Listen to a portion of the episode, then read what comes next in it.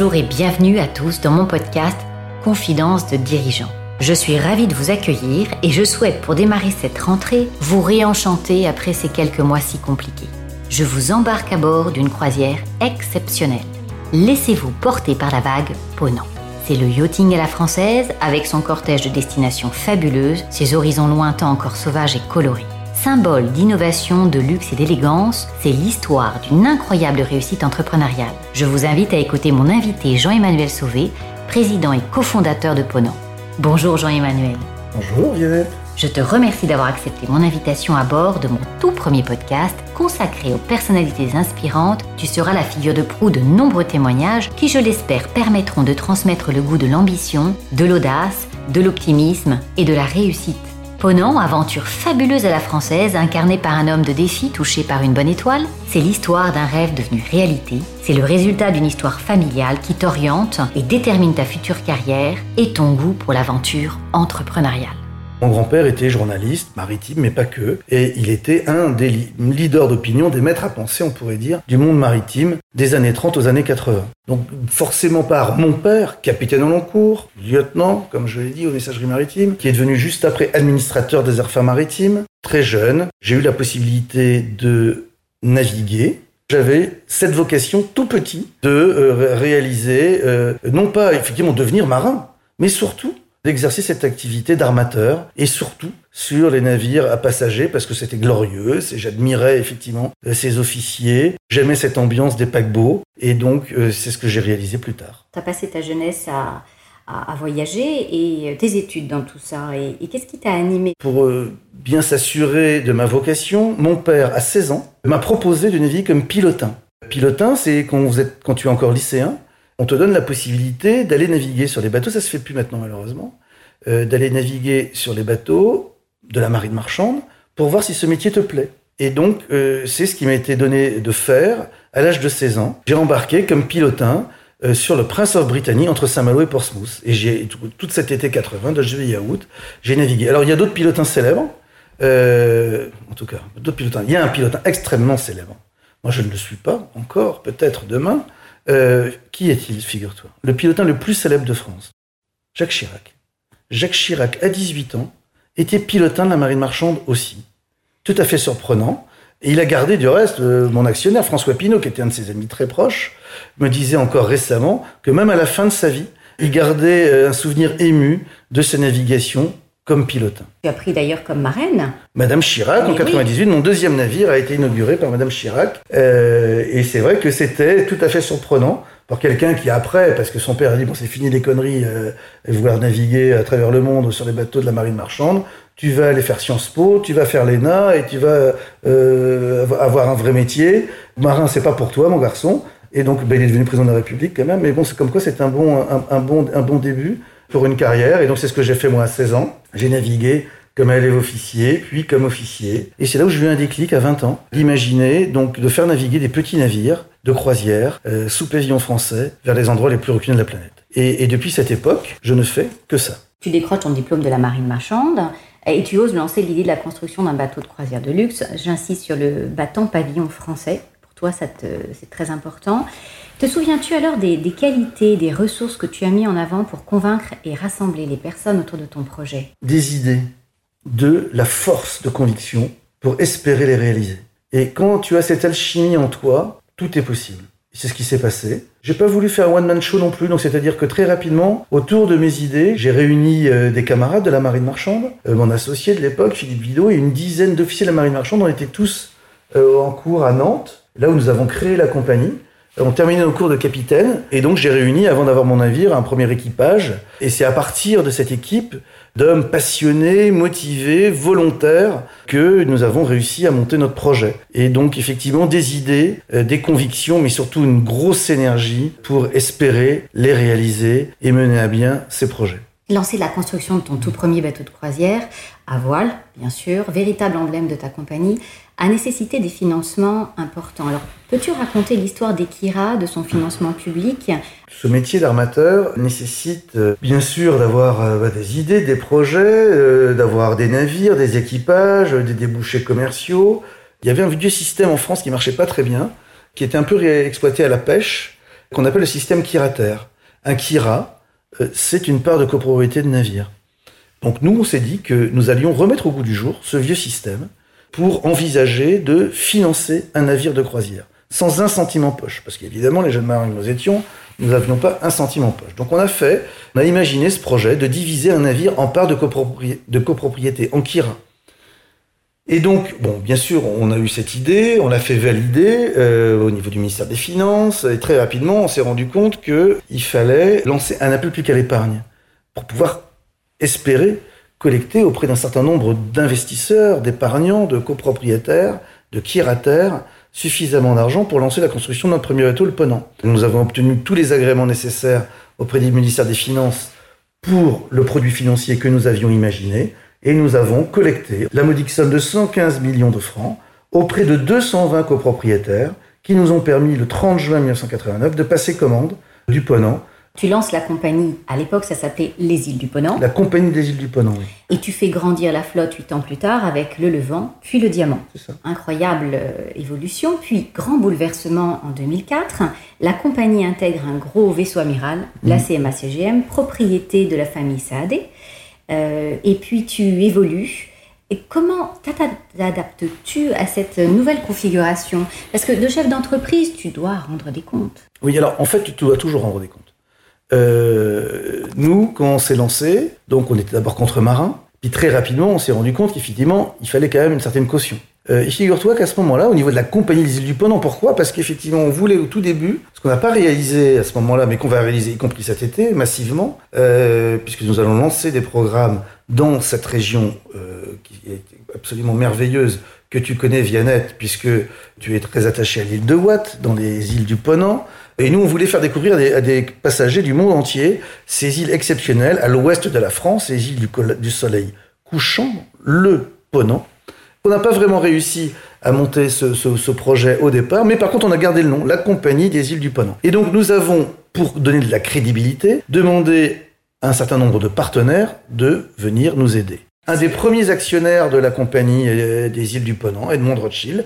Donc, on s'est lancé en première croisière est intervenu en mai 1991, le premier bateau a été mis en service, le Ponant. En 1998, je le souligné avec Madame Chirac comme marraine, donc nous avons lancé notre deuxième navire, et en 2003, un troisième. Et puis là, ce sont des choses qui arrivent. J'avais 40 ans, et c'est vrai qu'on s'est dit que, euh, mes, camarades également, qu'il était temps pour nous de mettre un peu la compagnie à l'abri et de pouvoir la développer dans un autre environnement. Donc c'est là où effectivement, dans un premier temps, on a vendu 70% du capital de la société à CMA-CGM, puis les 20% supplémentaires deux ans après. Moi j'ai toujours gardé 10% du capital. Et j'ai donc euh, vécu une nouvelle page de la compagnie en devenant filiale d'un grand groupe maritime. J'ai vécu huit années absolument exceptionnelles aux côtés d'un grand homme qui était Jacques Saadé, euh, un homme qui a monté un groupe maritime absolument incroyable.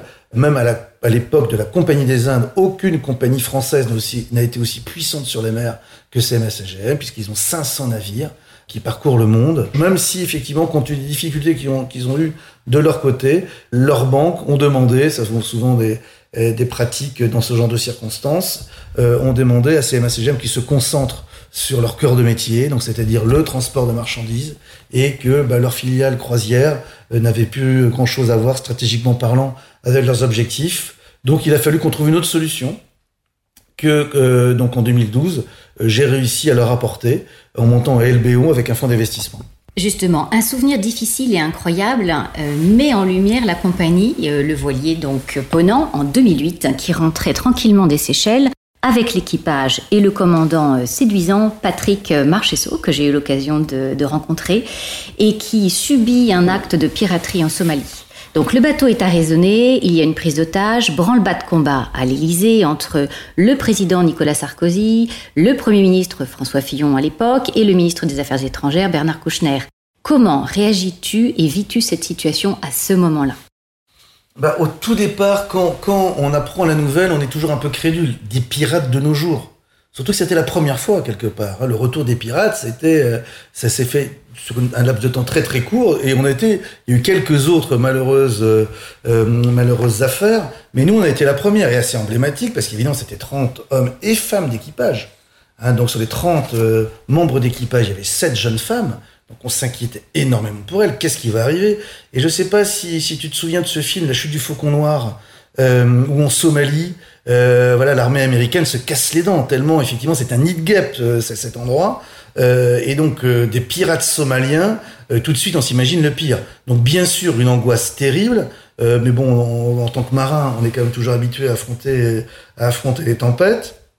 Donc on, a, on s'est organisé bien sûr, on a beaucoup travaillé avec le GIGN, avec la DGSE, avec comme tu l'as tu l'as rappelé, avec le président de la République lui-même hein, qui garde un souvenir ému du reste de, de, de, de, cette, de cette affaire, avec la Marine nationale, énormément, les commandos marines. Le commando euh, Hubert aussi. Le commando Hubert qui est intervenu, l'amiral Marin Gillier, euh, qui, qui a été tarponné, donc le général Favier, euh, le colonel Gallois du GIGN, euh, au large de la Somalie, tarponné, ça veut dire sauter en parachute dans l'eau, récupéré par les commandos, et prêt à intervenir après sur le navire pour le libérer de, de, ces pirates.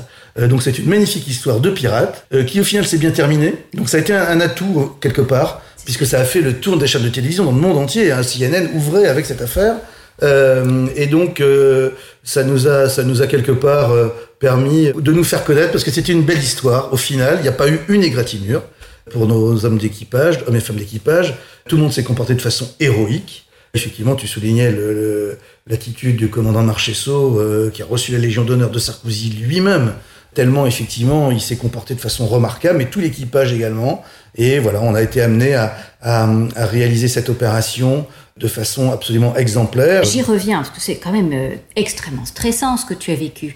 Et, et tu vois, je cherche véritablement à, à, comprendre quels sont les ressorts, les ressources que euh, tu possèdes. Ben, en fait, je, je possède pas plus de ressources que, que, que les autres marins, parce que euh, on apprend, on n'apprend pas de reste, on le vit. Quand tu te retrouves sur la passerelle d'un navire, que tu sais que tu vas avoir du mauvais temps qui arrive, quand tu vis le mauvais temps, quand tu es dans la tempête, quand tu as l'angoisse de voir les vagues, des déferlantes arriver, que ton bateau vibre de tout, de tout son corps, hein, parce que c'est presque, c'est presque comme ça que ça se ressent, que tu sais pas combien de temps ça va arriver, que tu dis peut-être qu'on va pas s'en sortir quand le temps est vraiment mauvais, euh, bah tu apprends à garder ton calme, tu apprends à garder ton cap, tu apprends à manœuvrer dans le mauvais temps, et euh, même si c'est pas ce qu'on apprend vraiment dans les écoles de la marine marchande, quand tu fais partie d'un équipage, ça tu l'apprends, tu le vis avec les autres, tu apprends ce que c'est que la notion d'équipage, c'est-à-dire c'est un destin de vie quelque part. Il y en a qui la perdent la vie hein. quand le navire sombre, ça peut arriver malheureusement.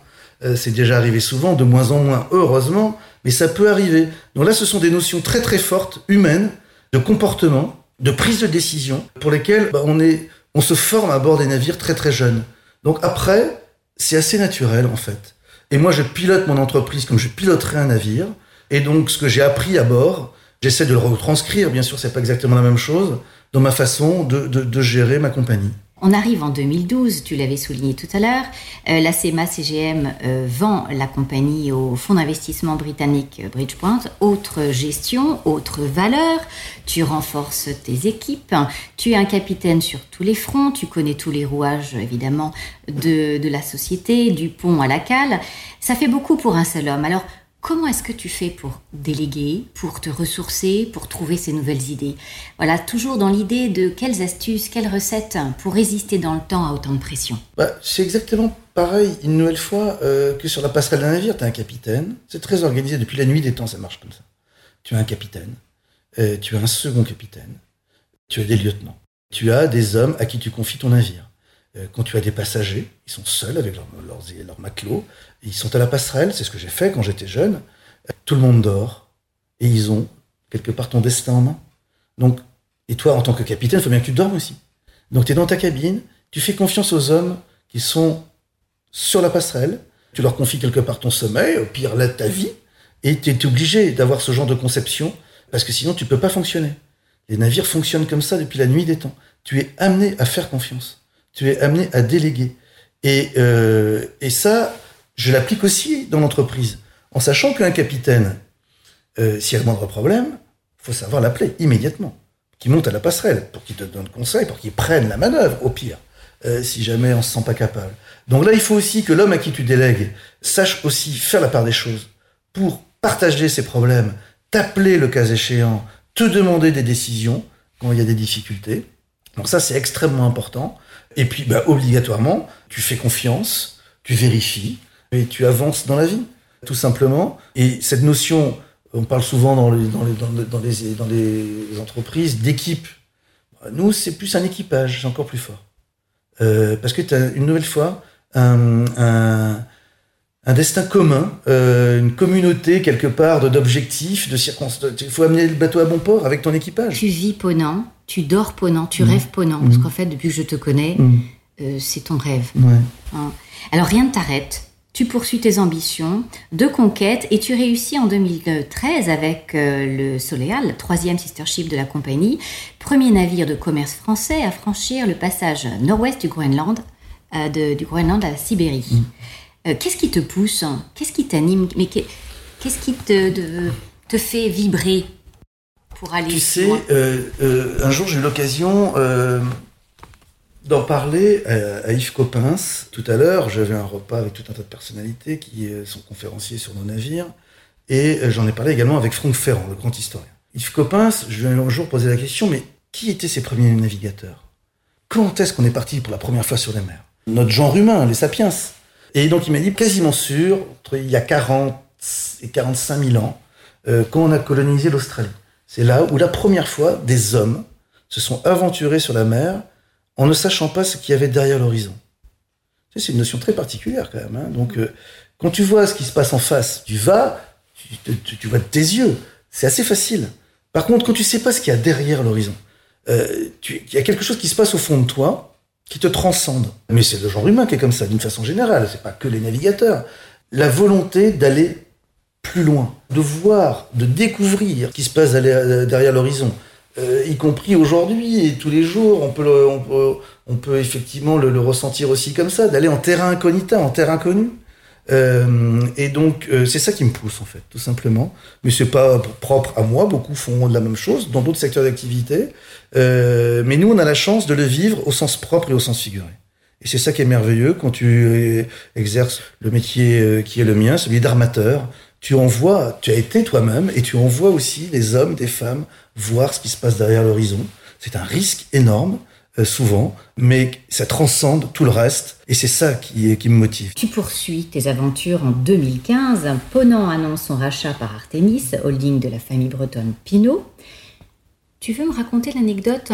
Après la phase d'indépendance que nous avons vécue pendant 18 ans, la phase de CMA-CGM pendant 8 années, donc on avait monté un LBO avec un fonds d'investissement qui nous avait donné une perspective de 5 à 7 ans, et puis très très rapidement, au bout de 2 ans, donc les affaires marchant bien, donc euh, ils m'ont demandé de commencer à envisager la sortie de l'opération, et donc euh, on a engagé ce qu'on appelle dans le fond des, jargon des, des, des, fonds de private equity, donc un, un process, un exit process, un process de sortie, et donc, euh, on a commencé à, l'imaginer. Et dans ces cas-là, souvent, donc euh, euh, pas la sanction forcément, pas financière, parce que ça peut être des bonnes opérations financières, y compris pour le manager que j'étais, que je suis toujours. Mais bon, souvent, dans une compagnie très internationale comme la mienne, sur un marché mondial, ce qui se passe, ce sont les Chinois qui achètent, ou, ou des Qataris, au mieux, une grande compagnie de croisière américaine c'est plutôt la sanction. Hein, donc, euh, 90%, c'est plutôt comme ça que ça se passe. Donc, ça, pour pas dire que ça m'emballait forcément. Et donc, j'ai regardé ce que je pouvais faire, puisque à la base, quand même, je leur avais apporté cette possibilité d'investissement. Et donc, on avait convenu que je pouvais éventuellement trouver des solutions pour la sortie. Et puis, il se trouve que bien, je suis toujours attentif, bien sûr, à ce qui se passe, et toujours très soucieux des clients. Euh, on a la chance d'avoir une magnifique clientèle chez Ponant. Un jour, lors d'une réunion euh, d'équipe, on m'a parlé de Marivonne Pinault, qui euh, venait régulièrement en croisière chez nous, qui avait un petit problème commercial à régler. Et donc, eh bien, je, bien sûr, j'ai dit à mes équipes, vous faites en sorte que tout se passe bien, conformément à ses, à ses désirs, à ses souhaits de croisière. Et, euh, et je leur ai juste donné demandé, effectivement, euh, de me donner son numéro de téléphone pour que je puisse échanger directement avec elle. Et j'ai eu l'occasion de le faire quelques jours après. Euh, et je lui ai parlé effectivement euh, de la situation euh, capitalistique dans laquelle était euh, ma compagnie. Et je lui ai posé la question, bien sûr, avec certaines arrière-pensée quand même. si par hasard son mari n'était pas intéressé par la croisière. Et donc elle m'a dit qu'elle allait lui en parler, ce qu'elle a fait. On s'est rencontrés très vite. Et il y a cinq ans, presque jour pour jour. Donc j'ai rencontré Monsieur Pinot pour la première fois, très très vite.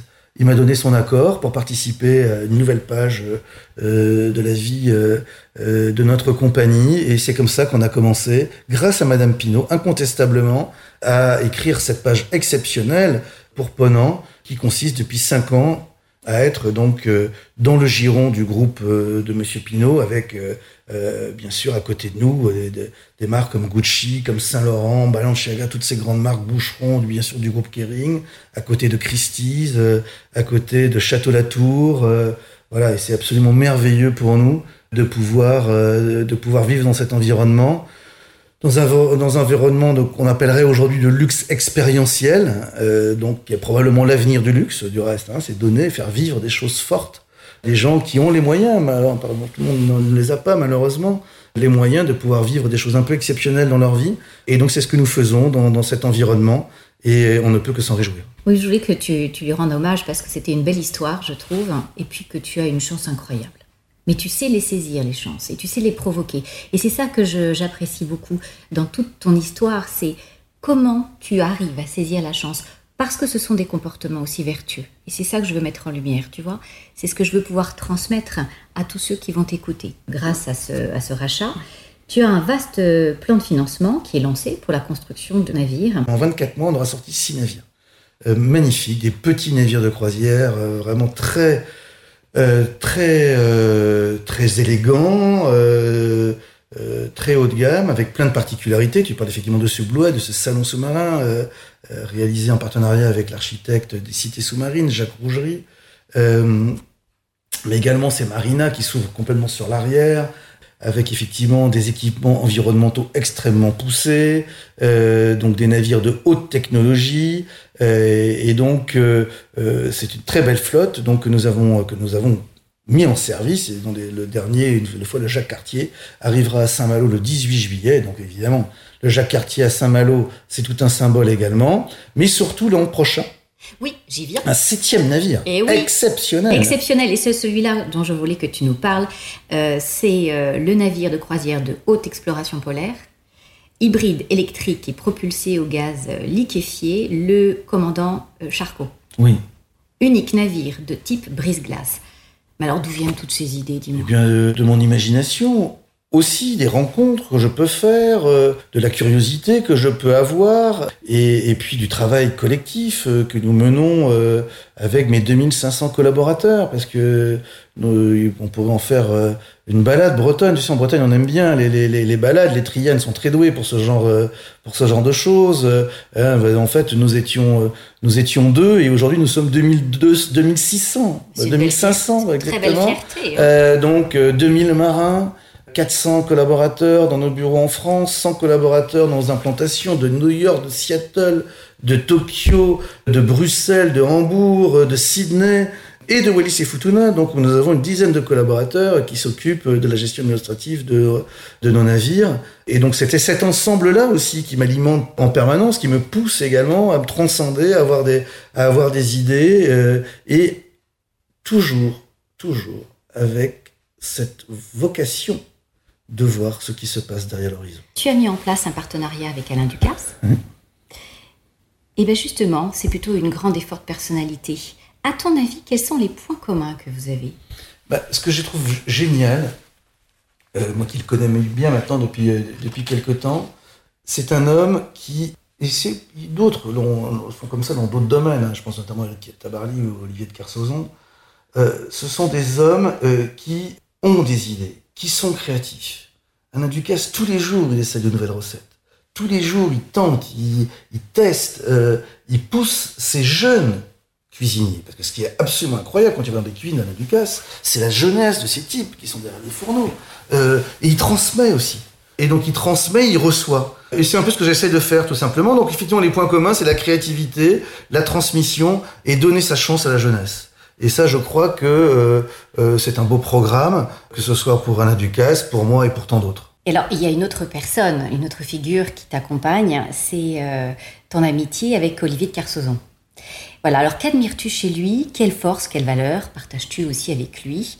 L'humour, la dédramatisation et quoi d'autre? Bon, d'abord, on partage une passion commune qui est le maritime, qui est la mer, les océans, la navigation, les marins. Et puis, ce que j'adore chez lui, euh, c'est sa philosophie de la vie. C'est sa façon de voir les choses, c'est sa façon à 75 ans d'être toujours aussi émerveillé devant un, un coucher de soleil dans le Pacifique. C'est un, c'est à la fois un contemplatif et un actif. Quelqu'un qui, qui donne du sens à ce qu'il voit, à ce qu'il ressent. Et ça, pour ça, euh, je ne sais pas si c'est un point commun. En tout cas, je l'admire beaucoup pour ça. C'est un homme passionnant à côtoyer.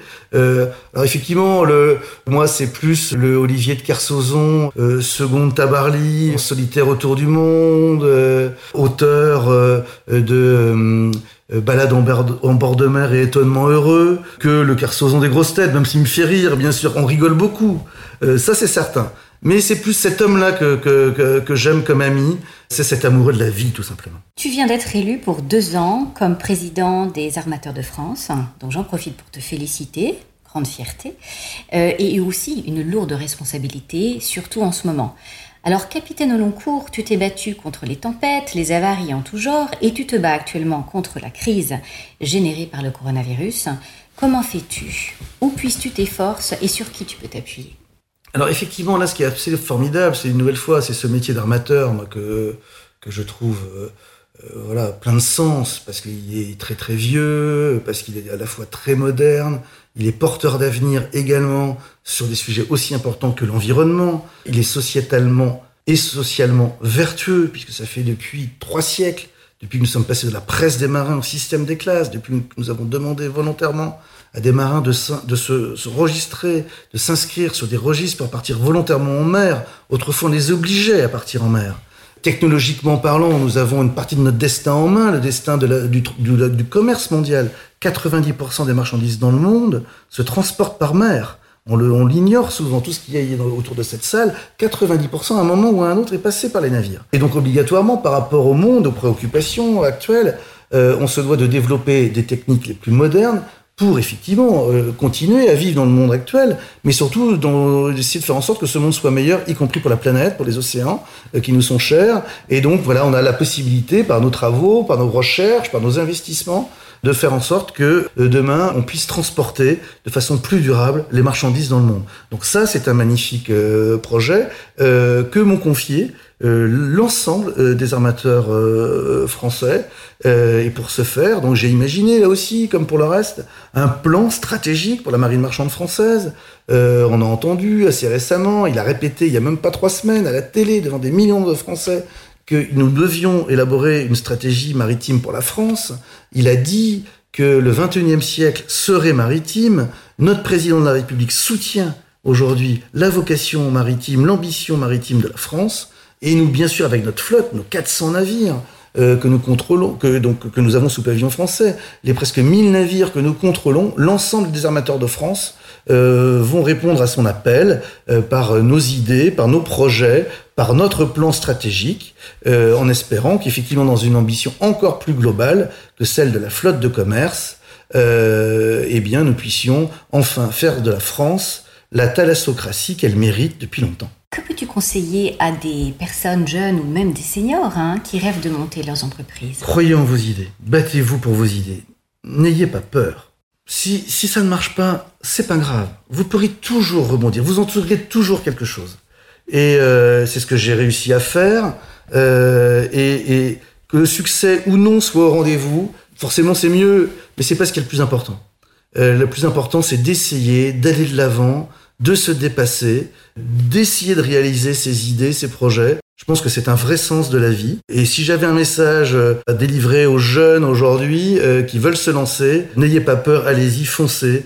Vous en tirerez toujours quelque chose de glorieux. Jean-Emmanuel, je te remercie beaucoup pour tes confidences et cette chaleureuse conversation. Je te souhaite ainsi qu'à tout le secteur du tourisme, de la croisière, de retrouver le plus rapidement possible des clients avides d'aventure, de magie, de rêves, pour te permettre une très belle croissance, beaucoup de projets innovants et beaucoup de réussite. Merci Viannette, c'était un plaisir.